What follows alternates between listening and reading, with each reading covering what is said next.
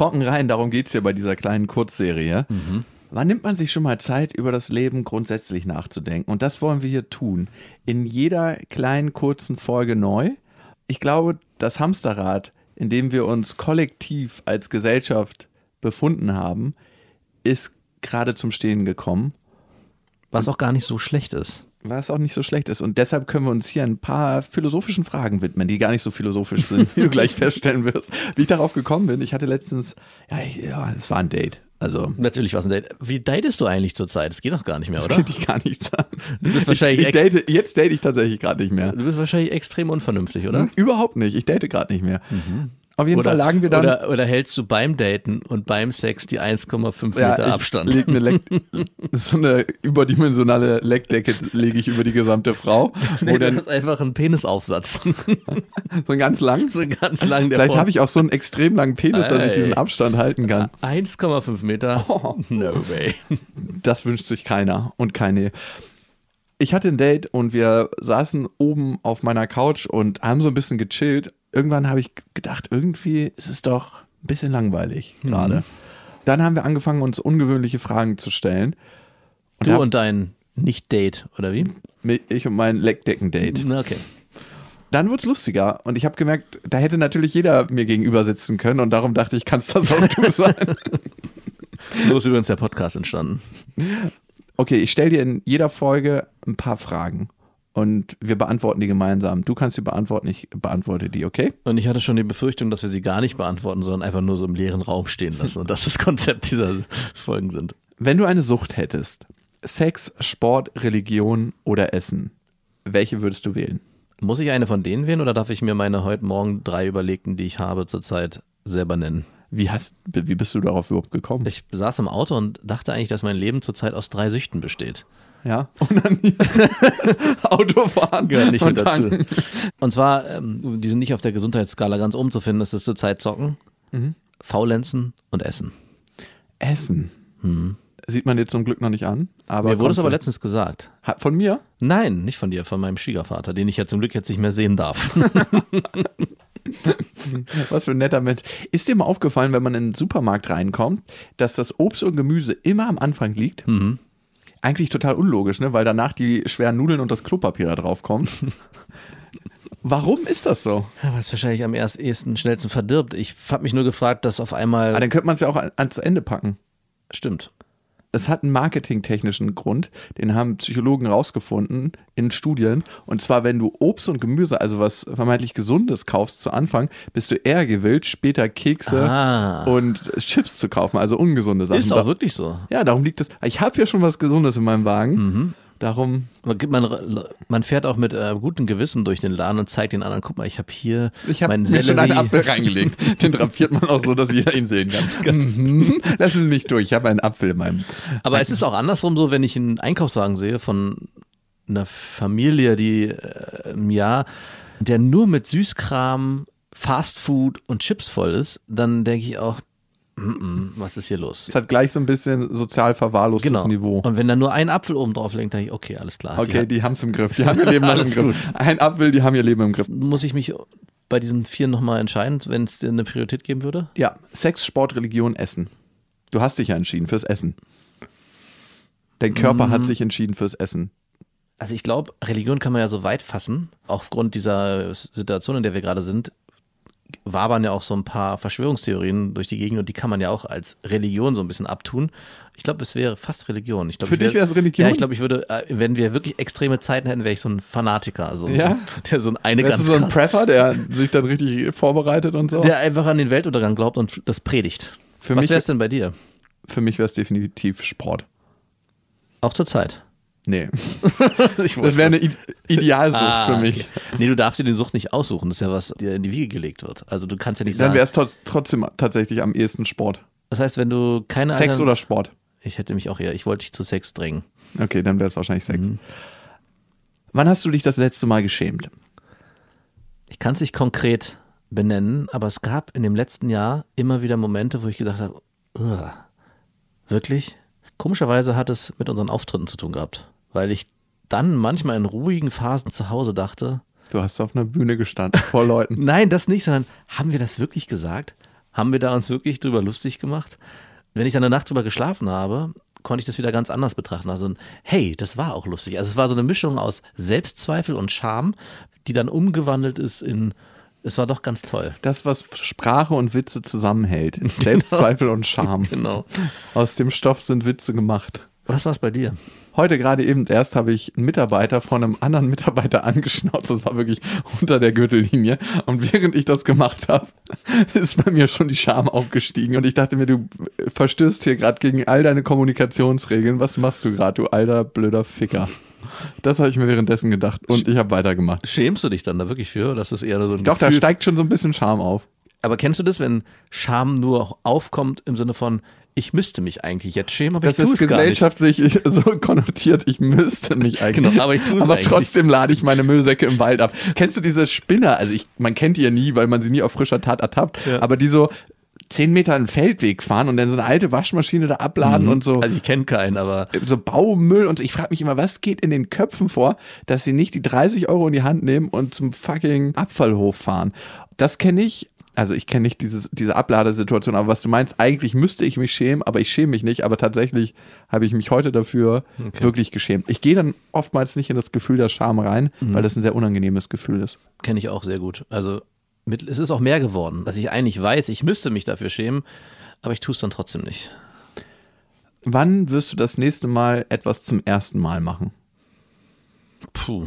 Oder guck vielleicht in die Vergangenheit. Wann hast du das letzte Mal etwas zum ersten Mal gemacht? Äh, da gab es viel.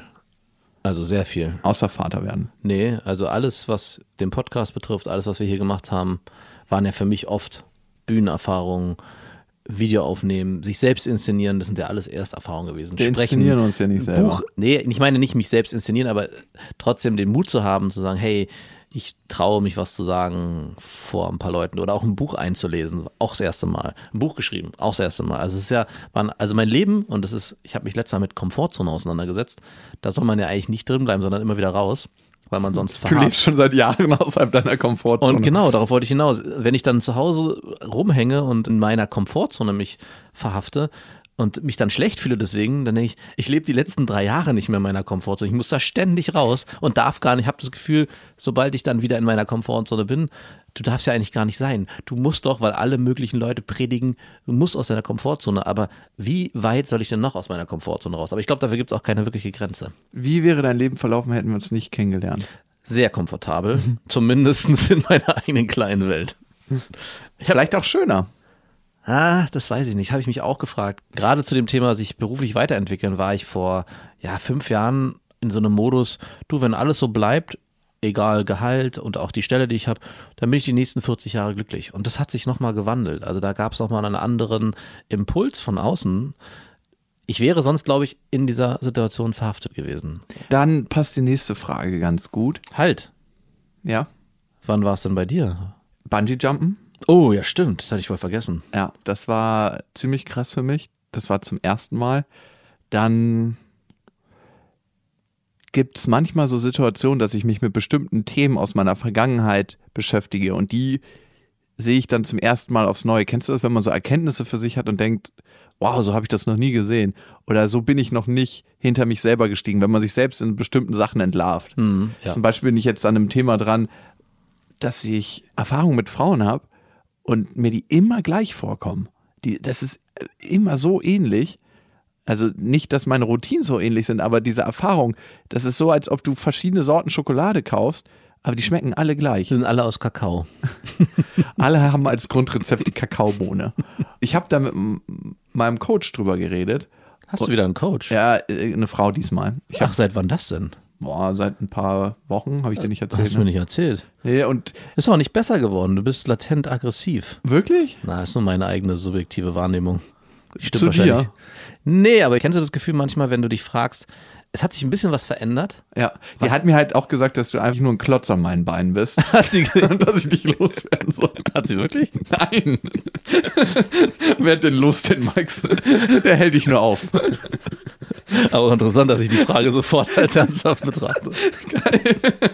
Hat sie so ein bisschen. Nein, hat sie nicht, würde sie auch niemals machen. Aber sie hat mir das Bild aufgemacht, dass wenn du einer Frau begegnest, das eigentlich wie ein heiliger Schrein ist. Es ist ein Geschenk, ein beidseitiges, was man sich gegenseitig macht. Und dann dachte ich mir so, wow, ich habe, glaube ich, noch nie in meinem Leben einen heiligen Schrein aufgemacht. Mhm, Glaube ich auch. Hast du mal einen heiligen Schrein ge- aufgemacht? Also ist eine Frau für dich so ein heiliger Schrein? Heiliger Schrein ist schön umschrieben. Ich musste letztens darüber nachdenken. Wir hatten das in der einen Folge, wo es, glaube ich, auch darum ging, wie du in einer Dating-Situation ja nicht wusstest, ob du das weiterführen sollst oder ob du es direkt abbrichst. Da hatten wir, glaube ich, auch darüber di- diskutiert, wie man auf Menschen bzw. Frauen zugeht. Und ich hatte immer schon das Bedürfnis, auch den Menschen dahinter kennenzulernen, aber nicht über das Wissen, was ich von dem aussaugen kann, in Anführungszeichen, sondern ich wollte mich in seine Situation hineinfühlen und wirklich ganz tief verstehen, emotional, was ist bei dir los? Warum geht es dir so, wie es dir geht? Ob gut oder schlecht? Und bei dir hatte ich in diesem, in dieser Erzählung das Gefühl, dass das gar nicht unbedingt immer dein Interesse ist, sondern du willst eher verstehen, warum er so ist, wie er ist. Ja, stimmt. Bei dir geht es ums Nachfühlen, bei mir geht es ums Verstehen. Mhm. Ah, krass, so habe ich das auch noch nicht gesehen, dass du die Menschen fühlen willst und ich möchte sie verstehen. verstehen ist immer die sichere Variante und das passiert auf zwei Ebenen. Ne? Das Fühlen, die Fühlebene und die Verständnisebene. Ja, und die Fühlebene ist auch ein Wagnis.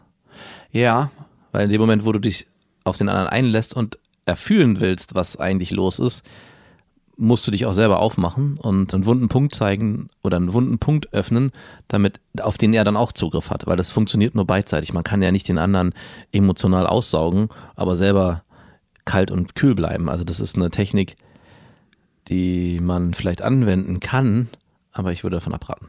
Und dass dein Coach Frauen als heiligen Schrein beschreibt, den du vielleicht anbeten sollst, öffnest, was macht man? Den betet man doch an, oder? es geht eigentlich um das Geschenk, was man sich gegenseitig macht. Genau. Das ist ja das, genau, man öffnet sich gegenseitig emotional, um dann Ah. sich auf eine neue Ebene zu begeben. I understand. Und da ist die Frage, wann ist das das letzte Mal bei dir gewesen? Bei meiner Ex-Freundin. Ja, stimmt. Vielleicht gab es da irgendwann den Moment, und da sind wir gerade dran, dass es so eine verletzende Situation gab, dass ich meinen heiligen Schrein wieder zugemacht habe. Ja. Aber da sind wir noch nicht weiter. Ich äh, halte dich auf dem Laufenden. Die nächste Frage. Wenn Geld keine Rolle spielen würde, würdest du an deinem Leben und beruflich etwas ändern? Gar keine Rolle. Das spielt wirklich gar keine Rolle. Ja, aber das hat, hängt eher damit zusammen, dass ich ein fauler Mensch bin und mich der Illusion ergebe, dass wenn ich unendlich viel Geld hätte oder Geld keine Rolle mehr spielen würde, dass ich dann einfach faul in der Ecke rumhängen könnte den ganzen Tag und nichts tun würde. Ich glaube, das würde ich dann auch erstmal leben. Und um dann eines Besseren belehrt zu werden, dass es eigentlich eine Illusion ist, die man gar nicht leben will. Oder auch nicht. Oder auch nicht. Ich habe mich das auch für mich gefragt. Würde ich was ändern? Ich glaube, ich würde bestimmte Sachen mal ausprobieren. Ich habe letztens so eine Hip-Hop-Dokumentation gesehen. Da ging es um, all- um ganz, ganz viele Rapper. Willst du rappen oder was? Nein, ging auch um amerikanische Rapper. Aber ich konnte da zum ersten Mal so ein bisschen den Lifestyle verstehen. Jay-Z zum Beispiel ne, war am Anfang äh, Drogendealer, wie 99,9% der Rapper gefühlt. Ja. Der wurde dann von ein paar Talentscouten entdeckt, also von ein paar anderen Rappern und die haben gesagt, ey, du bist gut, wir nehmen dich mit auf Tour.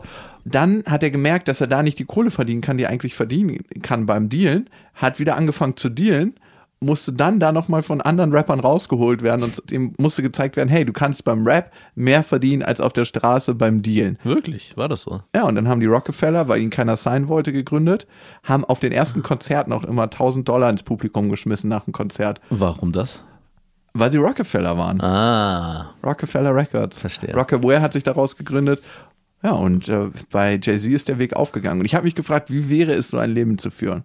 Also ein Leben, wo du dir einfach alles kaufen kannst. Ich glaube nicht, dass es befriedigend wäre. Und trotzdem reizt mich was daran, es mal auszuprobieren. aber ich würde mir nicht alles kaufen. Nee, ich würde mir auch nicht alles kaufen. Aber also das ist ja die, die große Illusion oft, dass man denkt, ey, ich habe alles Geld, ich kann mir jetzt alles leisten. Ich glaube, ich würde mir gar nicht viel leisten. Ich würde einfach so weiterleben wie bisher und einfach ich den Grundstock, wenn der gedeckelt ist, würde ich sagen, okay, es reicht. Und dann würde ich sagen, hier, wer auch immer von meiner Familie was braucht, kriegt was und lasst mich bitte in Ruhe dann. was würdest du an deinem Leben ändern? Würdest du dann einfach nicht mehr arbeiten und nur noch zu Hause abhängen? Also ich glaube, ich würde es mal probieren. Wow, okay, Für das so- würde ich auf gar keinen Fall machen. Da sind wir grundlegend verschieden. Ich glaube, ich würde dann das Geld in Aktivitäten Naja, investieren. so. halt, st- Moment. Also ich würde natürlich nicht nur zu Hause rumhängen. Ich Du würd, würdest ja auch einen neuen Computer kaufen. nein, ich würde schon, ich würde mir wahrscheinlich ein Wohnmobil kaufen und mit dem Rumreisen, mit meiner Familie. Okay, das sehe ich. Ich finde das eine interessante Frage. Und würdest du beruflich etwas ändern, wenn Geld keine Rolle spielen würde? Also wenn jetzt alle Berufe auf der Welt gleich bezahlt werden würden, was eine ganz interessante Okay, Sache ja. wäre. Was würdest du beruflich machen? Gerade würde ich nichts ändern. Das ist nochmal ein wesentlicher Unterschied zu, du hast so viel Geld, wie du dir wünschst. Also es bleibt alles gleich, nur alle verdienen gleich. Dann würde ich nichts ändern gerade. Und ich finde, die interessante Frage ist, wenn wir was ändern würden wollen, warum tun wir es nicht? Dig deeper.